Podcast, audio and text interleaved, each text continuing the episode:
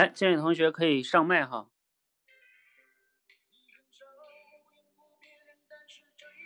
小双，小双，你上麦吧，上麦上还有空位。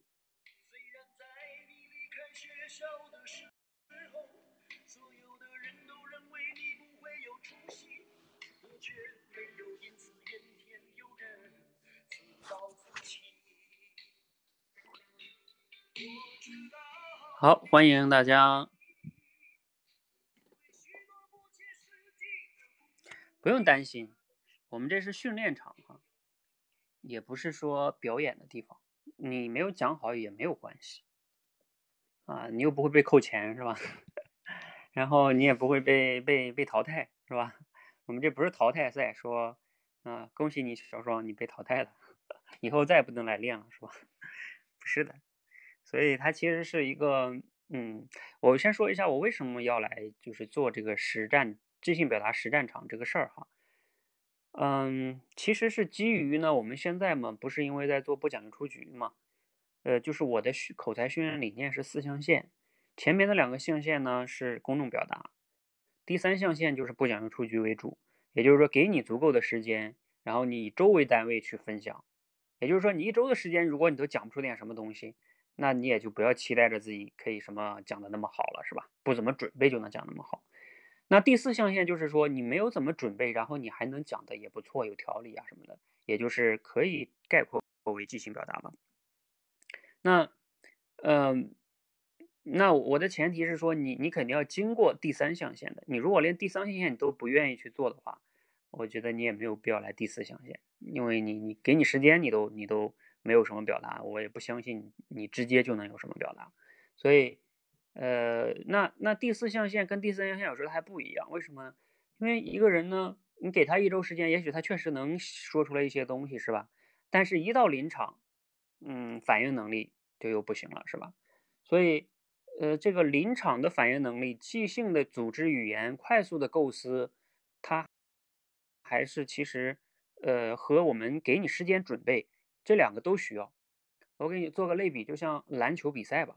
比如说，我经常因为看 NBA 哈，你像那些职业的篮球运动员，他们在线下肯定会做大量的训练，比如投篮训练、什么对抗训练。但是你知道线下，比如说拿投篮举例吧，他因为没有那种紧张感，他站在三分线投投投投投一百个，前面是没有什么那么多人真正的压迫他。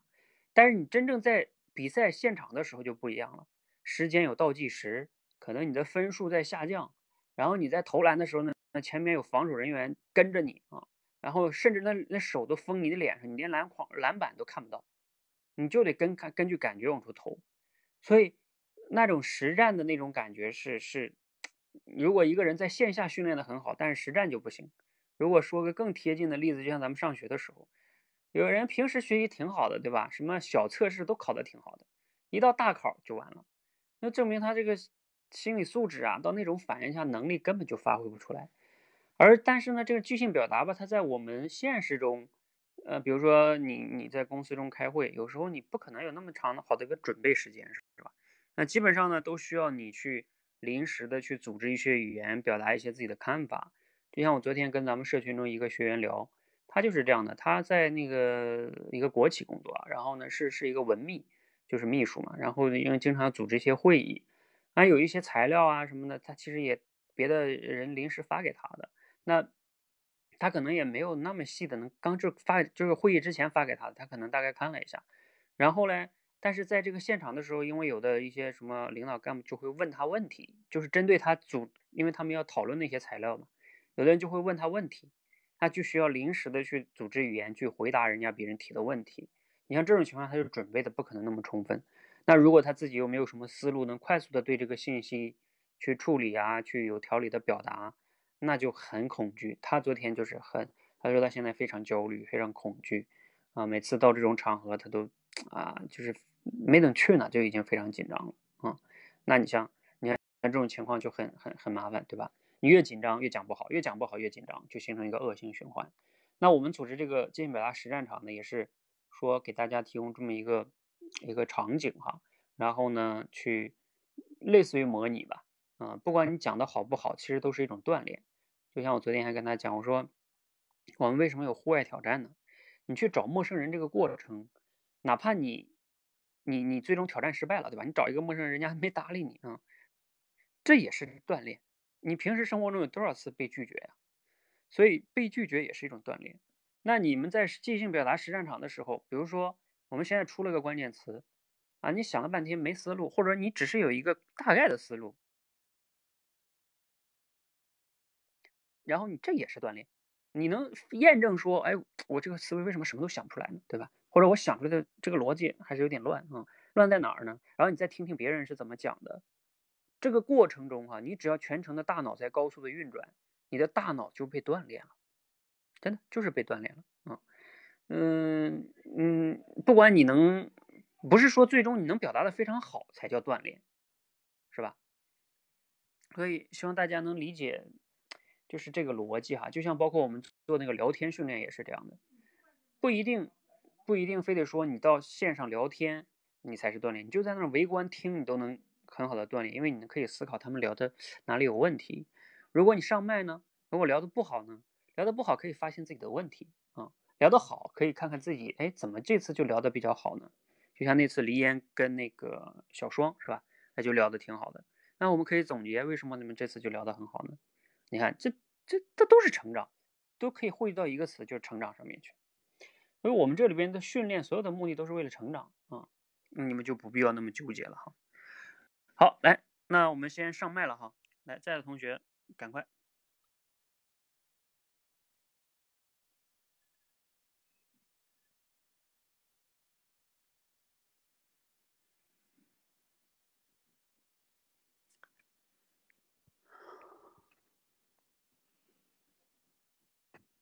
来，现场的同学有没有人出个关键词？啊。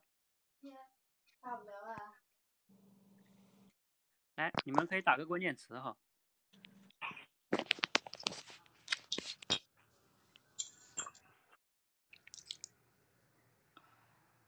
你们在场的，你们几个有没有人有个什么关键词？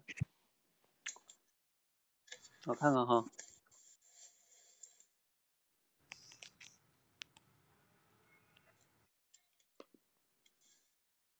那我去新闻网页上去浏览一下了哈。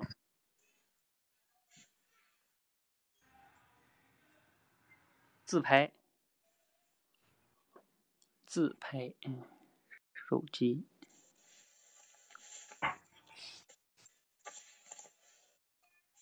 话题，手机可能会太简单了吧，因为大家都。那我们就讲手机吧，我觉得手机先，咱们先来一个简单的热热身，好吧？先来个简单的，大家都熟悉的事情。你看啊，比如说我们讲这个手机，就是说，呃，你就不能说我对这个话题不熟了，对不对？啊，所以我没得讲。那你肯定熟啊，你天天都用，你你跟手机在一起的时间，比你跟你家人在一起的时间都长得多。好，我们先来用手机吧。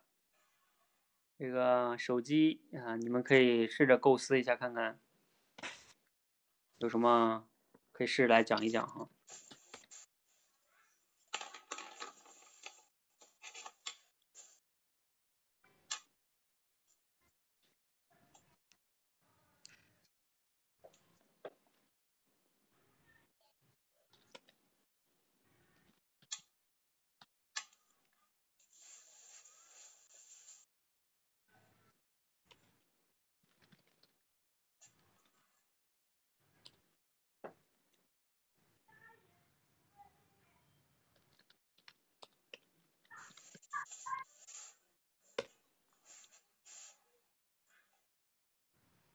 教练，能听见吗？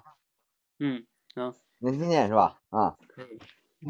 我我来讲一下吧，讲不好先这个抛砖引玉吧。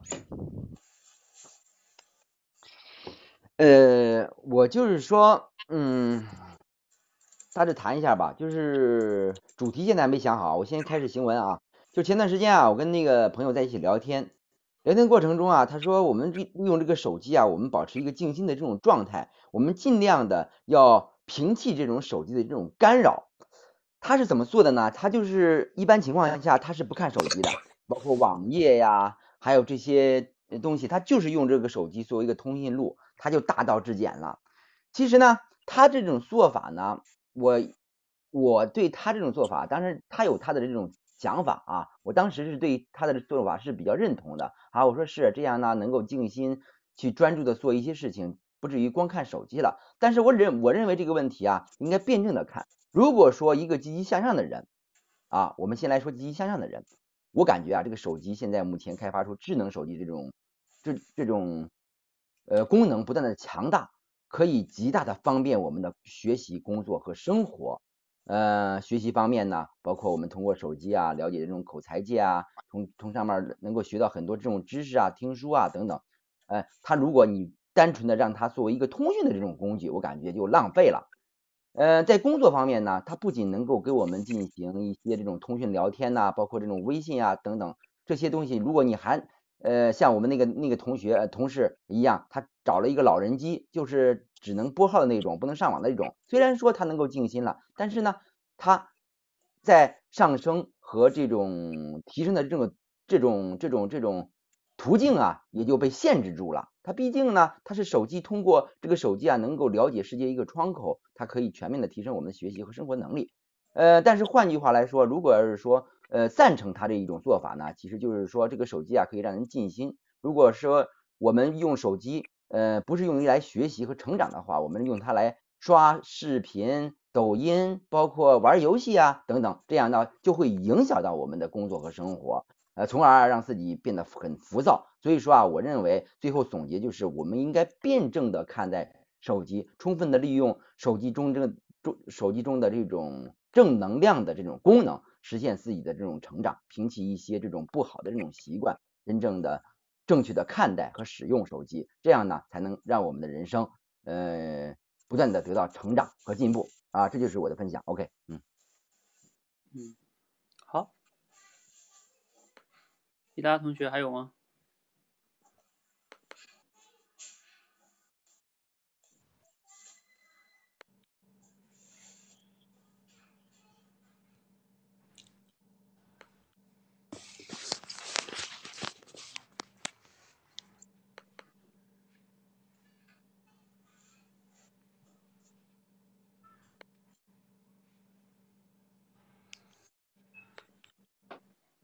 哈，思路差不多，证明你们君子所见略同啊。啊，教练。这样录的，可以听到吗？教练。啊，那我讲一下思路啊。呃，我讲的思路就是说，就是过去的呃时代呢，可能我们用的手机都是属于那种没有触摸屏的，对吧？就像过去的那种诺基亚之类的。然后呢，后来苹果的出现也是。基于他想要把这个，呃，乔布斯想要把那个键子，就是，呃，去掉，就要换成那种没有键子的，啊，甚至是一个键的嘛。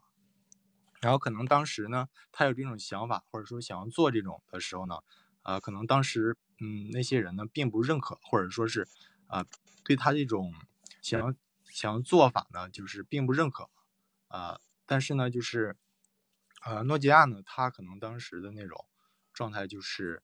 呃，因为自己的那种生产链也都是按照，就是比较庞大嘛，如果要一改，可能就全部需要去改，所以说他可能就是守着自己的那种存存量。但是像苹果呢，它当时就是这种大胆的创新，所以说最后有了这种突破性的进展，最后这个诺基亚就死在这个它呃固守自己的这种呃存量上。所以说，其实就跟我们平时去。呃，做事也一样。如果有的时候，呃，比如说在这种多变的时代，对吧？那如果你只是一味的去固守自己过去的做法，然后没有去大胆创新，或者说寻求改变，啊，可能你就会在呃沉默在这种呃这种嗯变化之中吧。大概是这个思路。嗯，好。这个相当于是做了一个主题升华，嗯，还有吗？呃，教练，我说一下，但我的现在的想法还不是特别的完善啊。呃，说起手机呢，其实我就想到了冯小刚那部电影，手机啊，同名电影。那这部电影里面其实说的是一个主持人，然后呢，因为他去主持节目的时候呢，把自己的手机落在了家里，结果呢，他的老婆呢无意中就看到他手机的内容，继而怀疑他有外遇，然后后来呢就引发一系列的家庭矛盾啊。所以呢，就是电影里面是这样的，其实在我们日常生活中也会有这样的问题，夫妻之间到底应不应该看对方的手机？我相信很多人可能都会有这样的一个遇到过类似的场景吧啊。那我们来分析一下啊，为什么呃呃配偶之间想去看对方的手机？那我们知道啊，手机现在每个人都有，每个人都会把自己很多私密的呀，或者是自己自己的一些呃隐私的东西放在手手机里面，对不对？所以呢，手机相当于是说我们储存了我们内呃。非常隐私的东西，所以呢，大家会想，那夫妻嘛，肯定要彼此坦诚。那既然要坦诚了，那你手机给我看，有什么了不起啊？啊，也就是说，其实为什么想看手机呢？是因为呃，夫妻一方觉得我需要对你有所了解，有所掌控啊，可能是这样的一个原因。还有一个原因呢，就是因为有一方他可能觉得我不再信任你了。那么我就要去通过各种各样的方式去掌控你的信息，那所以呢，手机也相当是一个最重要的一个一个掌控的方式，因为我可以知道你的交友情况，可以知道你跟谁打过电话、发过短信、发过微信，对不对？但是如果说呃，如果说我们的夫妻关系已经进展到了，就是说我要查看你手机才能够了解你的情况，这就意味着也许我们的夫妻关系已经产生了一定的。矛盾，那所以关键并不是在于我们要不要看对方手机，而是说我们对于这个人是不是已经产生了一种不信任感，而进而这种不信任感会蔓延到生活的方方面面。嗯，大概就讲这个，后面可能还没有想好。嗯，好，还有人要讲吗？教练，我来说一说，我是小生。能听到吗，教练？可以，可以。嗯，好，嗯，呃，我想说呢，手机是见证我们，嗯，社会生活、科学技术进步的一个缩影。应该说，我们国家建国已经七十周年了。那么这这七十年来，我们的社会生活发生了翻天覆地的一个变化，可以说是方方面面都取得了非常大的一个成绩。其实呢，比如说从手机来看，在上世纪六七十年代的时候，没有手机，我们不知道什么是手机的时候，人们人与人之间，嗯，远距离外地的沟通都需要靠书信来鸿雁传书，嗯，另外呢，有急事的时候要需要打这个电报。那么到了八十年代的时候呢，就有了这个少数人先富起来的人用了大哥大。再后来呢，就是有一部分人开始用了这个传呼机、BP 机。那么再后来呢，就开始到了我们的八十年代，那么很多人就开始用了一些小的这个国产的小型的这个功能非常少的，只能接打电话和发短信的这样的小的手机。再后来到了九十年代呢，开始智能化。那么智能化的手机，这时候就有了品牌呢，也开始丰富。各种各样的手机，这时候电子产品呢，应该说是每一天都在有新的变化，不同的品牌，他们都在不断的涌现，所以那时候是一个我们的这个电子设备这方面是一个大发展的一个时代。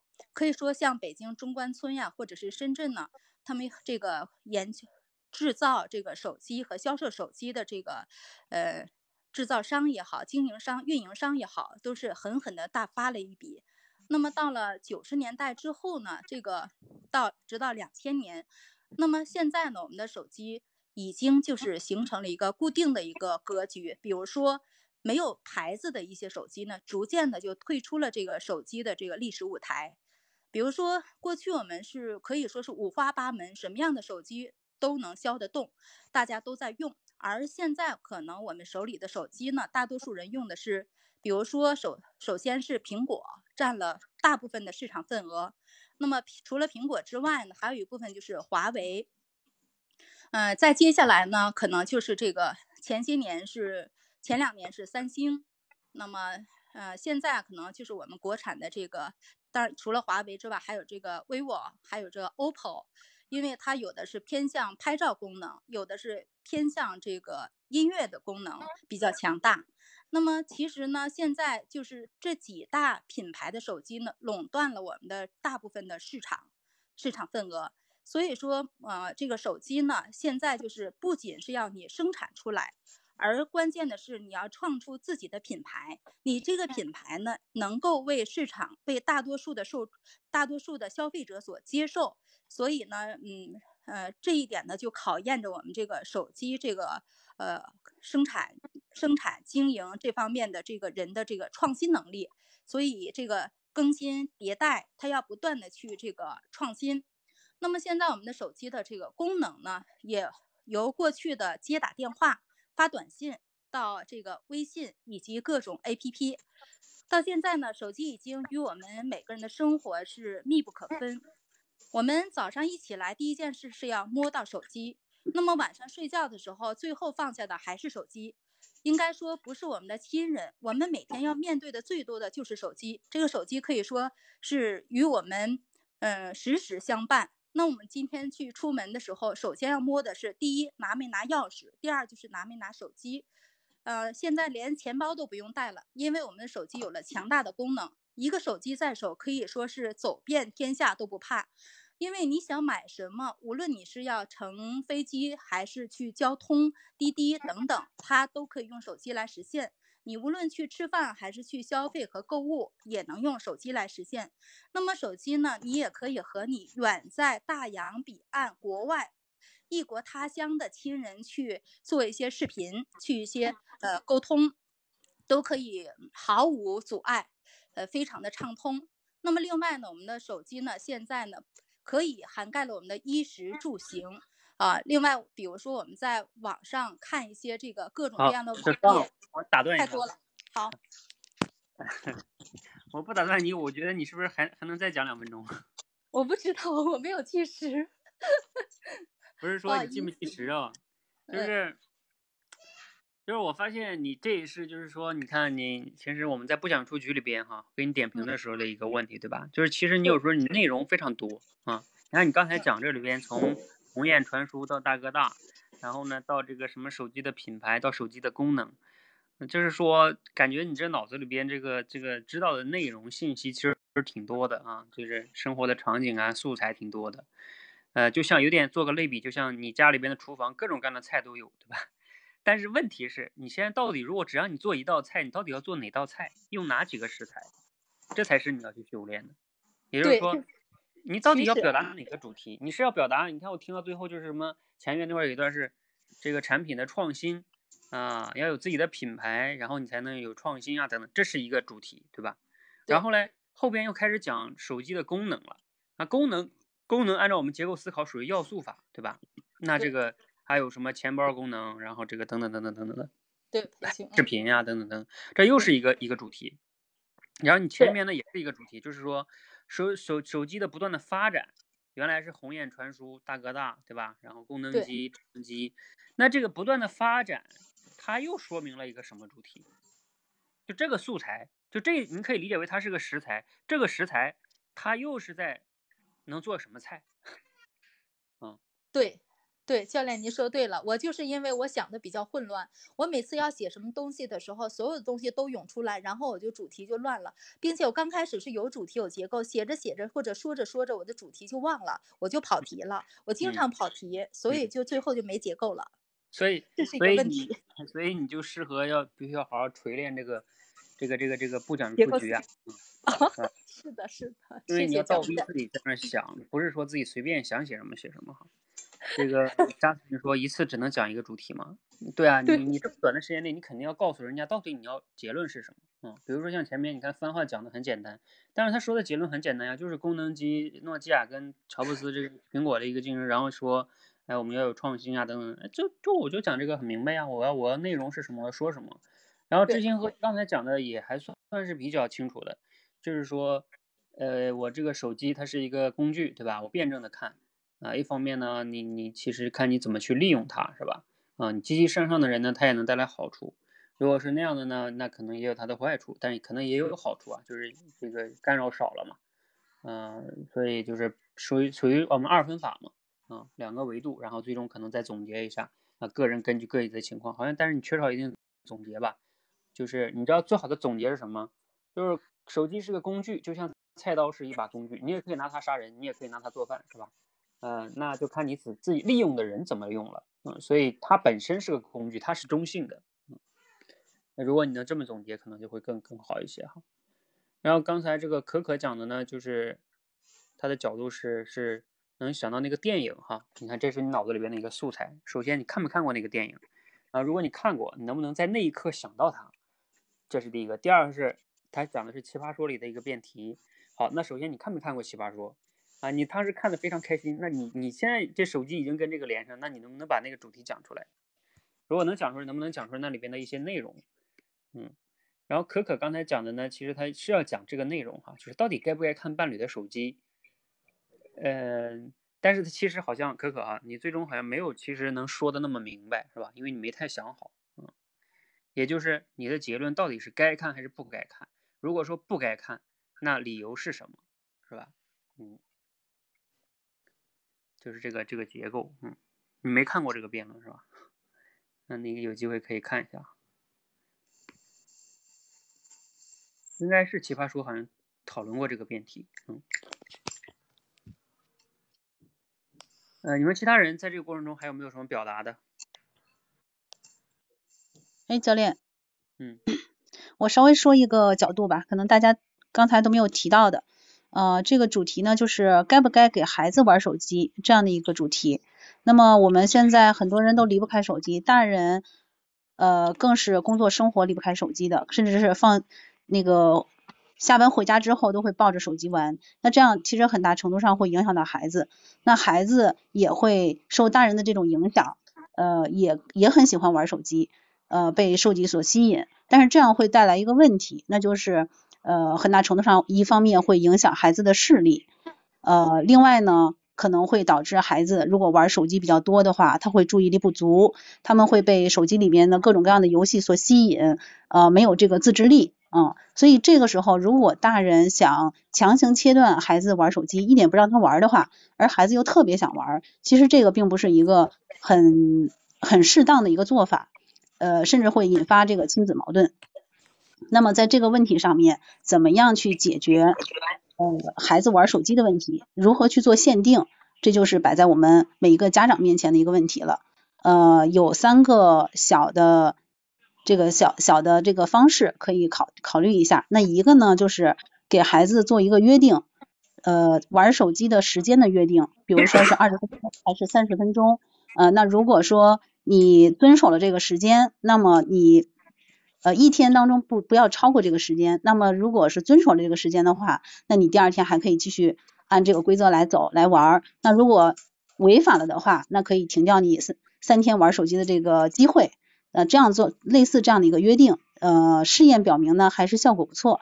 那第二个呢，就是限定在玩手机的这个具体的 A P P 的这个范围，那哪些是可以玩的，哪些是一定不能玩的、不能碰的，对孩子可能会身心有伤害的。这方面做一个限定。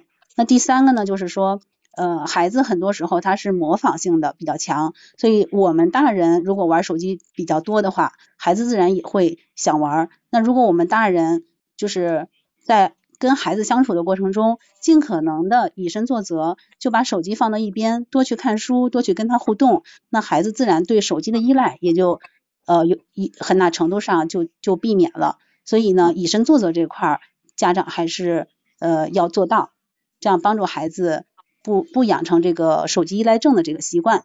所以在于该不该给孩子玩手机这上面呢，我们家长要采取适当的方式，适度即可这样的一个原则。好的，这个就是我的一个，就是关于该不给该不该给孩子玩手机，嗯，这个主题。，OK。好，嗯，许多这个就是你看结构是比较比较清晰的，主题也是比较清楚的，主题清楚，然后呢，它肯定是说结论，主题也是清楚，就是说我们类似于说该给玩，但是呢需要控制，有控制的玩是吧？适度嘛。那那怎么控制？然后就谈方法嘛，是吧？然后具体几个点啊，啊等等等等的，嗯，这样结构就是比较清楚的。好，嗯，那我们现在已经八点半了哈，过掉过掉二十多分钟了。然后我再分享一些，就是说可以想到的点哈，比如说一方面呢，手机它其实现在当今的话呢，其实是一个移动互联网时代，嗯，智能手机就是移动互联网嘛，你其实可以通过这个移动互联网这个角度去讲，就是你能想到的这个维度哈，呃，这个维度当然要讲的话呢，那也可能很有很多可以讲的啦，因为人人移动互联网是什么状态？就是人人互联，人人互联的话呢，嗯，你就可以讲这是一个一个机会，对吧？我们普通人怎么能利用这样的机会？比如说，要是我讲的话，我可能就是说，那你肯定要去有自己的怎么利用这种机会，呃，一定要利用这种移动互联网的这种，你要有自己的作品，然后通过这种作品啊，积累什么一些东西，然后能才能让自己呃产生这个，包括之前那个什么一千粉丝理论哈，啊等等等等的，嗯，就是类似于这种啊，怎么样普通人怎么抓住这种机会，可以讲几个点。嗯，这是一个角度哈。嗯，如果别的角度的话呢，就是像什么，你要是能讲的话还可以，比如像什么小米那个手机啊，它怎么成功的？但是这就需要你对这个呃一些商业啊比较了解了。所以你说这个呃，我我在这里边想说一下，就是说，你说一个关键词，为什么你能即兴表达？其实还是你之前对那些东西有经经历、有思考，呃，有有了解，是吧？然后你才就像还是我之前做的类比，你家里边有这个食材，啊，然后呢，你再把这个食材，再一个你有这个厨艺，你才能把那个合适的食材切切菜，然后炒成一个盘菜出来哈。所以这个类比还是比较恰当，就是所以你平时的输入，嗯，这肯定是有的。然后另外呢，就是你这种做菜的能力。那你说手机这事儿，你不可能说你关于手机的事儿，你家一点菜都没有吧？你肯定有菜。那你你关键就是没有做菜的能力，嗯，所以我们就是要做菜的能力呢，再加上平时的输入，然后再加上现在这种是属于现场做菜，是吧？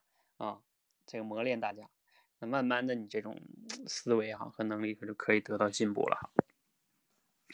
好，嗯，咱们这样哈，时间的关系呢，这个先到这儿，好吧？嗯，我们换一个关键词，嗯，大家还有没有什么关键词可以继续打哈？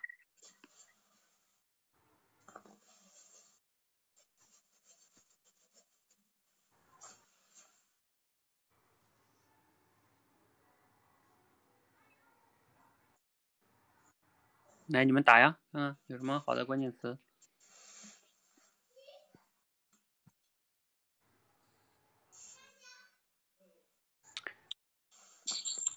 这样吧，如果没有的话，我给你们出一个，出一个什么关键词呢？目标，这是我今天，嗯，让我们的一些团队成员要去思考的。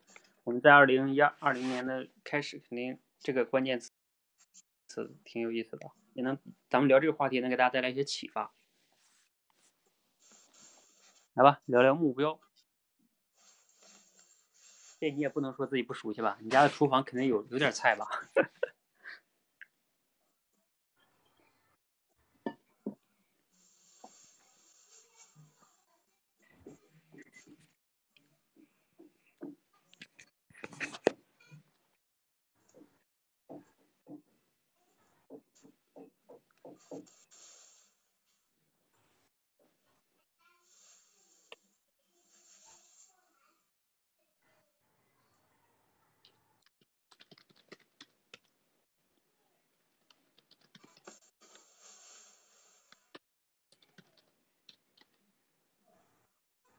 哎，教练。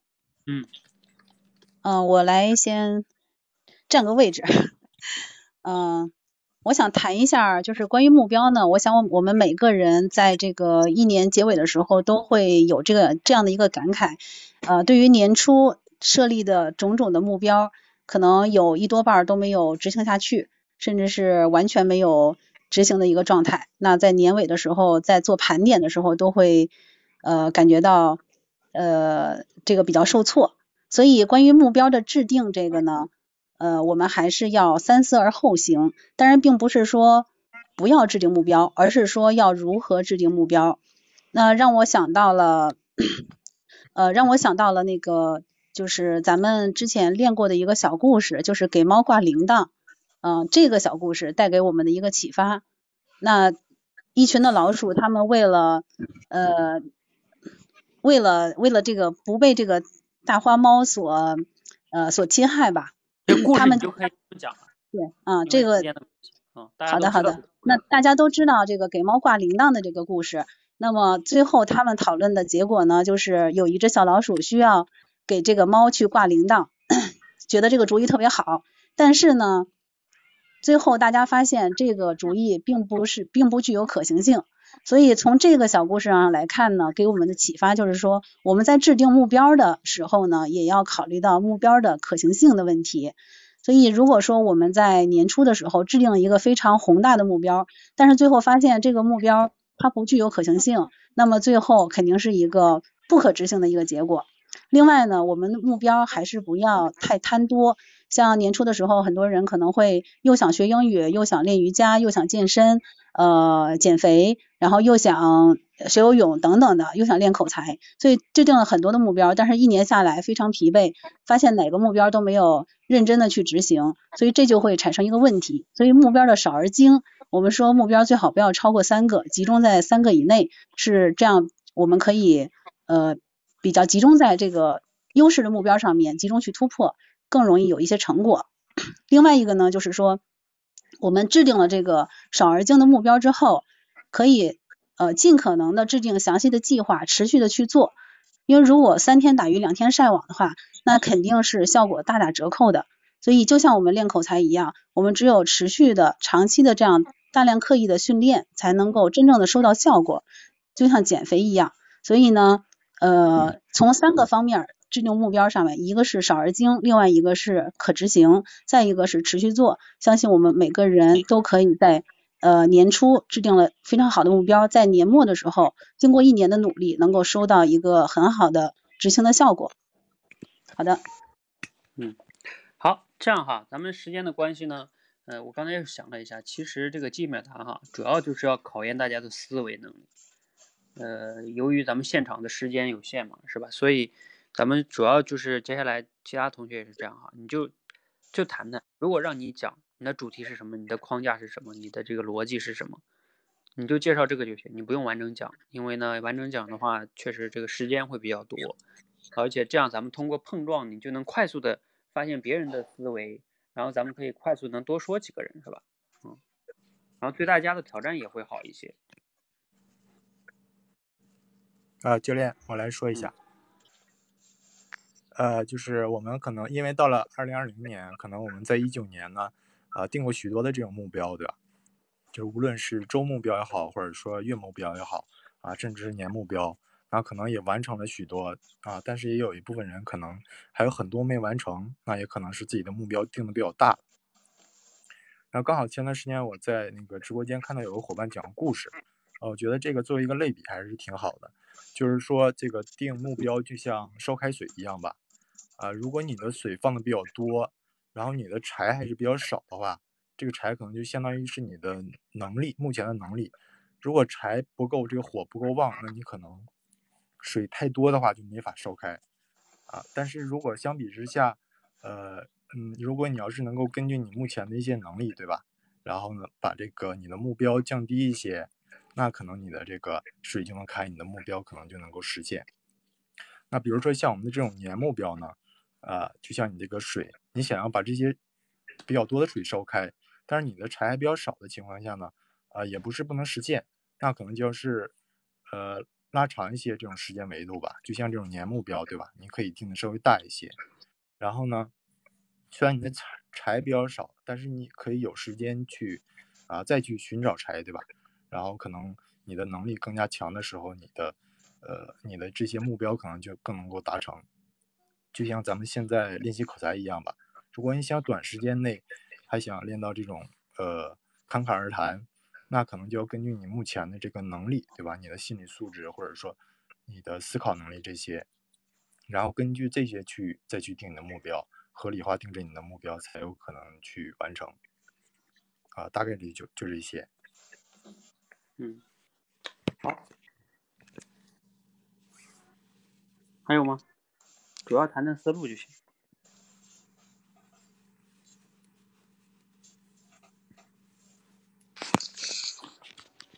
教练，呃，我来说两句，就是考虑的不成熟。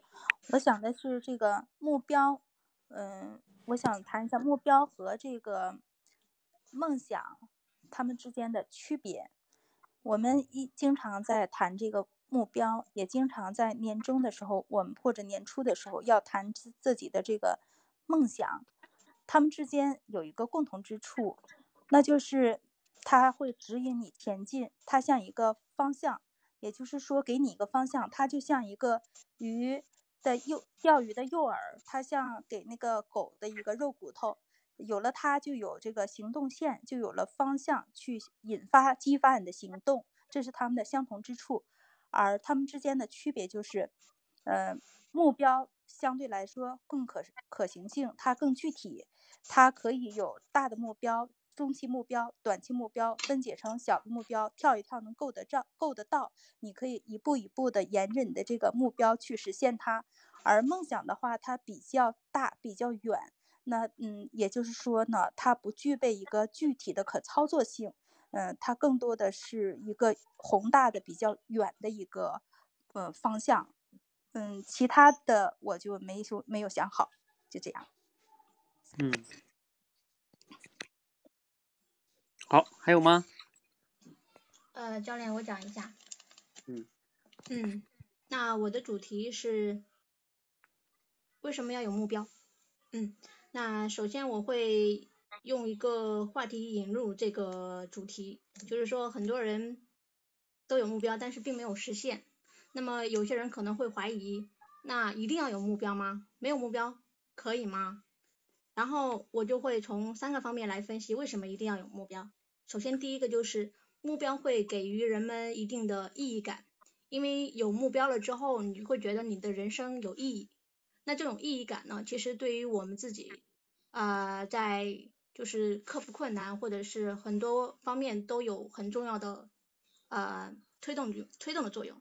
然后第二个方面就是说有一个方向感，就像刚才小双说的，就像放在前面的那个胡萝卜啊，有了那个胡萝卜之后，我们就应该知道怎么样去走，往哪里走。第三个呢，就是说它会有带给我们一定的啊、呃带给我们比较强的行动力，因为目标的话，就是我们会觉得定了之后，我们想要往那个方向去走，那么这个方向就相当于是说驱动了我们的内在力，内在的驱动力就会让我们行动力比较强。那嗯，说完了这个问题呢，其实我还想加一个，就是说呃，现在有一种比较流行的一种目标制定法，叫 OKR，啊，就是关键目标那个关键结果那个呃方法。那其实什么叫 OKR 呢？就是说，首先 O 就是 objects 目标，那这个目标呢，其实说你不用制定的呃特别详细，就说你要一你要实现一个大概的一个双方向，比如说我今年要啊、比如说我今年要保持身体健康，对吧？那这是一个目标。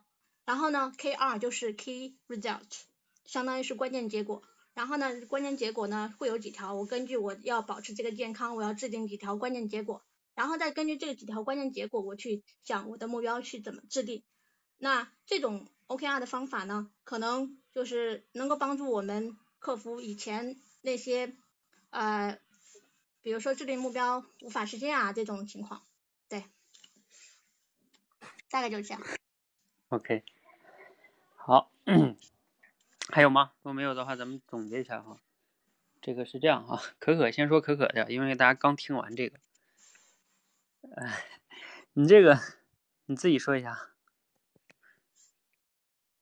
你知道我要说啥吗？呃，你肯定会说我的那个 OKR。对啊，就是说你前面其实挺好的，然后你说嗯，我还想再再说一点，我以不是，我是为你说觉得，因为你你如果说你说完前面的问题，你说你为什么要有有有有目标啊？人家说了，好的，你既然告诉我为我要有目标，那你告诉我怎么做啊，对不对？然后哎你要不然就吊着人家了。嗯，我理解你的意思哈。所以你知道，可可和你在之前不讲数据里边的好多篇文章，也都是这个理念在支支持，这叫指导你，对吧？啊、是吧？嗯，因为你好多的那个文章到后边也是类似于这样的啊，我一定要给一个一二三的解决方案啊。但是我的建议呢，不是不一定是像你这样的，为什么？因为，呃，有的时候啊，你在有限的时间内，你就是把一个点讲透了。比如说，我今天的主题就是我们人为什么一定要有目标，然后我讲它的足够的论据和论点，然后我讲完了之后，如果你作为听的人，你听完了，你原来是个没目标的人，或者你对目标感觉有，但是没有那么的深刻的认识，或者说也没有那么认好好去去定这个目标，只是觉得说我也瞎定一个吧，啊，人家定我也定一个吧，就其实没有怎么去意意识到它的重要性。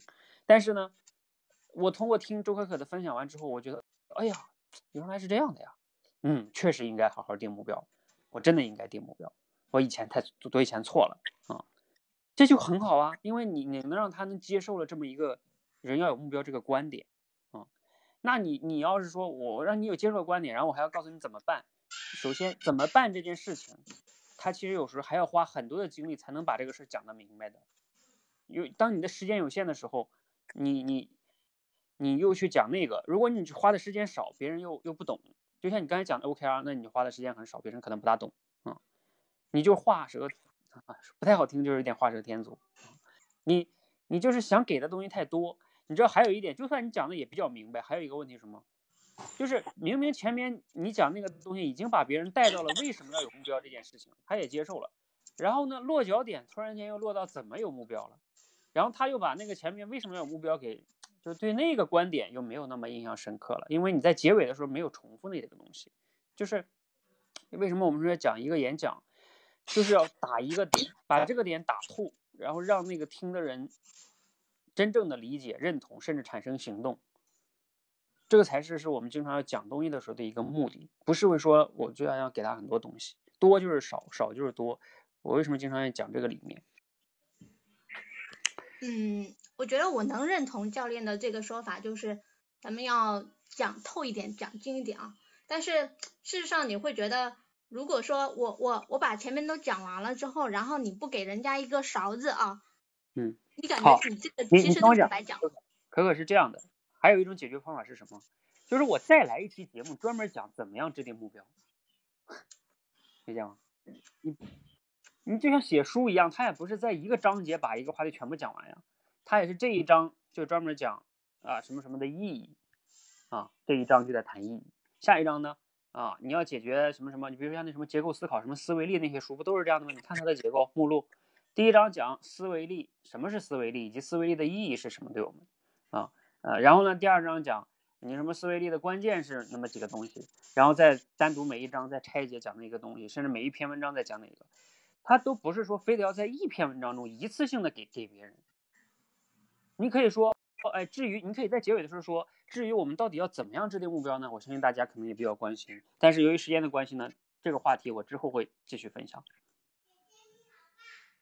你可以告诉大家呀，嗯嗯，其实我觉得我我的关键应该是在于我的标题不对，我的标题应该把我的那个 OKR 包包含进去，这样就没有问题了。那也有问题。我跟你讲，问题是什么？就是说，那也涉及到一个问题，就是你到底要讲为什么这件事儿，还是要讲怎么怎么办这件事儿？那其实它还是要有侧三个重点的。方面啊，就是目标是什么？为什么要有目标？目标怎么制定？这就是三个方面，对不对？如果说我嗯能够把这方面三个方面放在一起，那就没有问题。现在我的问题就在于我的标题已经限制了我，我只能说为什么，对吧？然后我呃自，己又画蛇添足加了一个 OKR，所以这个就感觉不太对。就是就是可可，你可以你看啊，就像这个 Justin 说的，突出一个会更有特色。就是说，因为它是这样的哈，有时候呢，我知道大家习惯于会愿意说，我就愿意讲为什么怎么办，然后呢，然后我再讲怎么办。这三点其实是一个结构哈，是什么为什么怎么办，它是一个常用的结构。嗯，但是就有时候它是这样的，就算是这个东西，有时候你你你其实还是要有侧重点的。如果你每一个都是重点，就其实是没有重点的。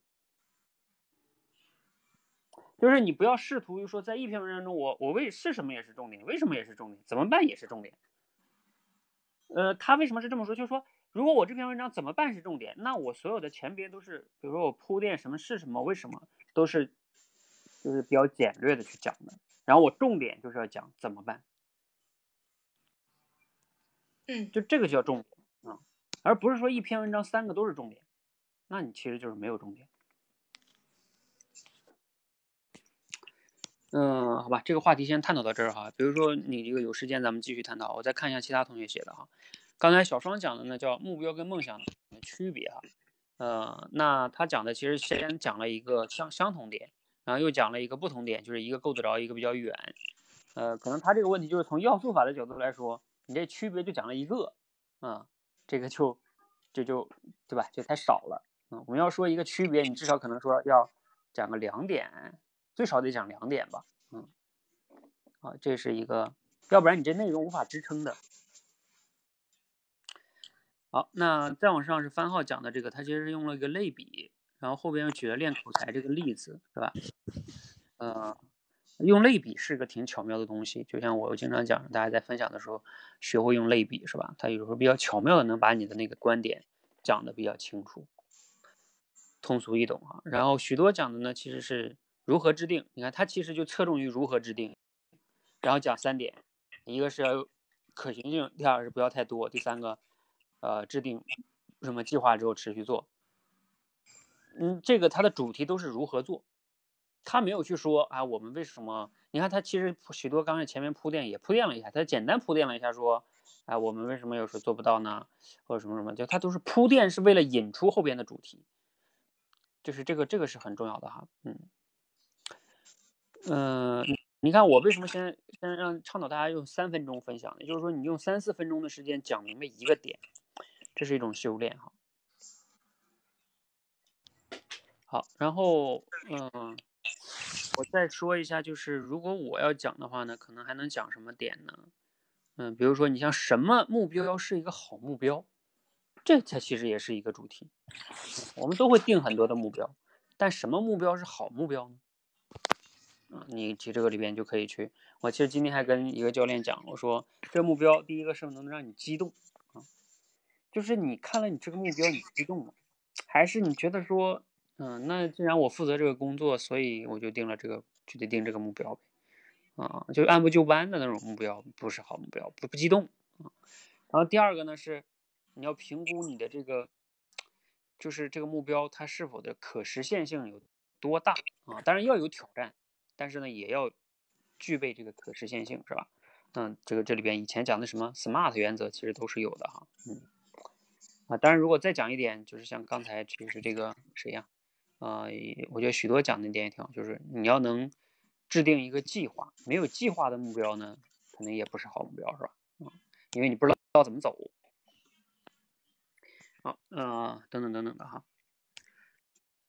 好，其实还有别的哈，嗯，如果说这个目标，比如说你可以分析啊，我们为什么呃经常定了目标完不成，这也是一个主题，你就可以去剖析这里边我们深刻的原因到底是什么啊，比如说什么定的太多，又或者说自己遇到困难其实是逃避啦，啊，就找那么，其实这都是要素法，去找到那里边的几个关键要素，然后把它关键要素里边的这个点讲清楚。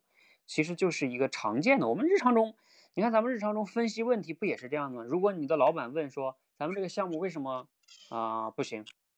你无非不也是这个逻辑吗？说啊，老板是这样的啊，因为第一、第二、第三啊，我们什么什么什么什么什么，对吧？你其实一样的。所以即兴表达嘛，你首先要掌握这个我们说的要素法、过程法，还有这个二分法啊，这是最常用的表表达方式。你要善于举例子。你在你在这个中也是可以的。好，所以二零二零年哈，大家都要去想一想，你今年要实现一个什么样让你兴奋的目标呢？你想到它，你都不想睡觉。啊，如果你你要想不到的，那你就是有问题。谁谁带孩吗？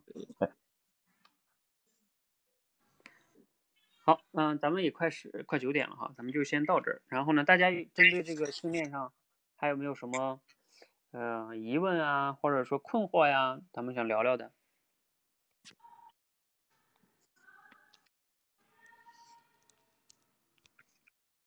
我也简单谈一下这个目标吧。嗯，刚才有点事儿，没没那个什么了。嗯，教练，简单说一下思路呗。啊，谈思路吧。呃，我的主题呢就是做重要的事，持续做，让目标更好实现。嗯，我的开场呢主要是说什么呢？就是前段时间，就是以前年度啊，我总是把目标定的很多，呃，总想实现这个，实现那个，然后让自己多方面的成长。但是呢。嗯，碰壁以后呢，今年啊，我实现了自己的这种目标的定位，也就是今年遇到了口才界，通过五月份加入口才界以后呢，然后让我实现了这种质的飞跃和这种方方面面的成长。这其实就是让我体更深的体会到做重要的事儿的这个重要性。因为什么呢？我们真正的目标是集中到一个呃事上以后，然后专注的去做。呃，大体分三个方面讲嘛。第一个就是懂得断舍离。呃，也就是我们突出这个主题，就是做重要的事儿。再一个呢，就是延迟满足感啊，延迟满足感是什么意思呢？比如说我们做口才也好，健身也好，有时候我们不可能马上就会实现我们想要的目标，这需要长期的刻意练习，不断的这种反馈。所以说我们把满足感要延迟。第三呢，就是善待自己，包括我们在口才界这一块儿，然后肯定有很多教练反馈，但是我们在生活中啊。肯定会遇到很多碰壁的这种情况，那遇到这种情况我们怎么办呢？就是善待自己，始终然后和过去的自己比，向优秀的别人学，只有这样呢，我们才能够真正的实现自己的更好的实现自己的目标，从而不至于让自己目标过于庞杂。最后总结一点就是做重要的事，持续做，它可以让你触类旁通，可以让其他的目标跟着都能实现。因为什么呢？这其实。很多目标都是相通的，一一通则百通。嗯，最后突出一下主题就 OK 了。嗯嗯，断舍离、延迟感、善待自己。嗯，这三点哈。断舍离相当于是在定目标的时候的一个，其实它这属于偏向于一种过程法，就是说在定的时候你要学会取舍，然后定了之后呢，你要你要怎么样呢？你需要。因为你定了之后，不就要开始去去实现这个吗？目标吗？然后你就需要一定的，你要知道延迟，对吧？啊，不能说，哎，我这个就像健健健健身减肥一样，是吧？我为什么今天都已经都跑了一个小时了，这个一点都没没降的体重，是吧？哪那么快啊，是吧？这个你要要有一点耐心，嗯。然后第三个是指善待自己，是说你在这个过程中可能会遇到一些嗯挫折挑战，是吧？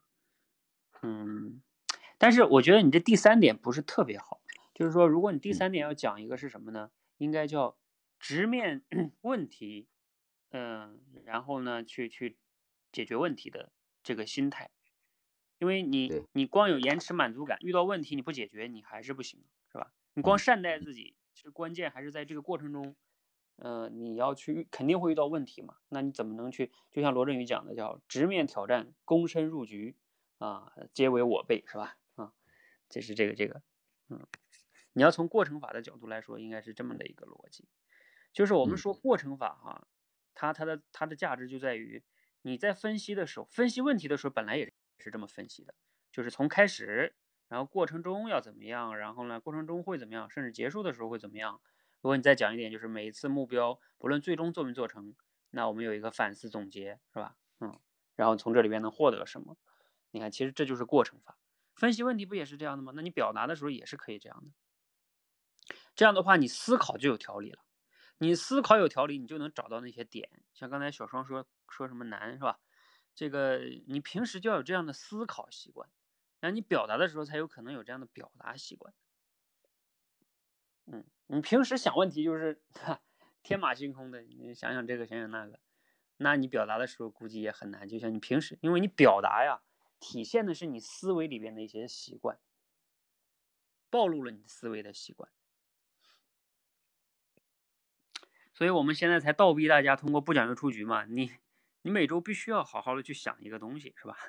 你你你平时都没有这习惯，你这个连一周都没有一次这样的习惯，你说说吧，你怎么可能有这个思考习惯？比如说我给大家举我自己的例子，我基本上思思考我们这个社群中或者很多一些重要的事，我都是用幕布思考的。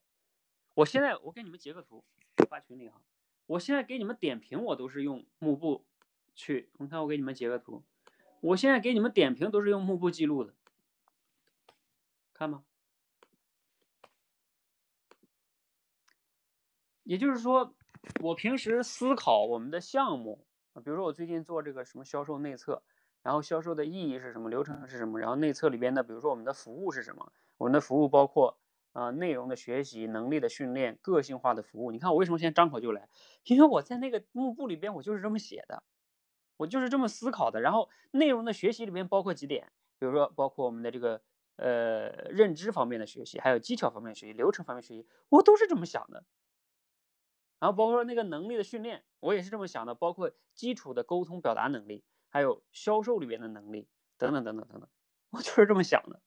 你说我讲的时候能讲不出来吗？好吧，这个这个这个这个幕布你不知道吗？就是这个这个，你们可以用网页版，也可以用那个 APP，也可以在电脑上，电脑就是在线的网页版，它可以，它就是那思维导图嘛。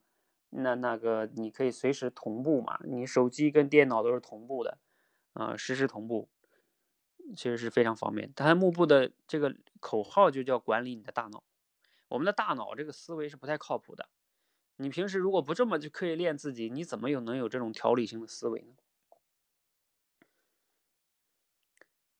好，嗯，希望大家这个用起来哈。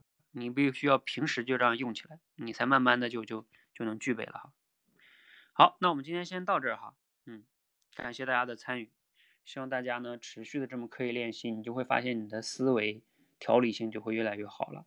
然后你以后表达问题的时候，我跟你讲，你想没有条理都难，真的。就像我现在要让我说话，想让我说到哪想到哪去说，我可能都难。我已经不习惯那样讲话，我肯定是要先有一个框架，嗯。再去想，再去说，那肯定是思维啊！你思维不好，你口才到越往后就是越是思维是你的体现。好，你都是乱讲的，所以你现在就是，你你比如说你前面那那个讲的就那个乱嘛，就是你就是你现实中的一一面镜子，这这里就是一面镜子，它照出来就是你真实中的一种状态。以照出来之后怎么办呀？就像你现在脸上如果脏是吧？你现在照出来了，那洗脸去啊，很简单啊，是吧？然后以后怎么办啊？以后要勤照镜子，勤洗脸，甚至要去思考为什么我这个脸会脏呢？对吧？在哪蹭的吗？还是怎么样呢我以后不碰那个东西不就不脏了吗？照出来了不就去解决了吗？所以，我们社群其实也像一面镜子一样，帮大家去看到自己，然后呢，你才有可能更好的去去解决成长。好，谢谢大家哈，加油！一旦你按照这种习惯去做，去去去去去锻炼自己的思维和表达的话，其实好口才吧，它是一个自然而然的过程，它一定是一个副产品，自然而然的结果。而如果你说我就不想这样，对吧？我不想这么思考，这么累，我就喜欢这么爽，是吧？很随意的，啊，对，那你我也尊重你的想法，但是那你也就不要老期待着，别不要羡慕别人家，人家讲话有条理、有重点了，对吧？你就没有这么干过，就像刚才我类比一样，你平时就不爱洗脸，不要不照镜子，那你脸脏也正常啊。好，谢谢大家哈，我下了。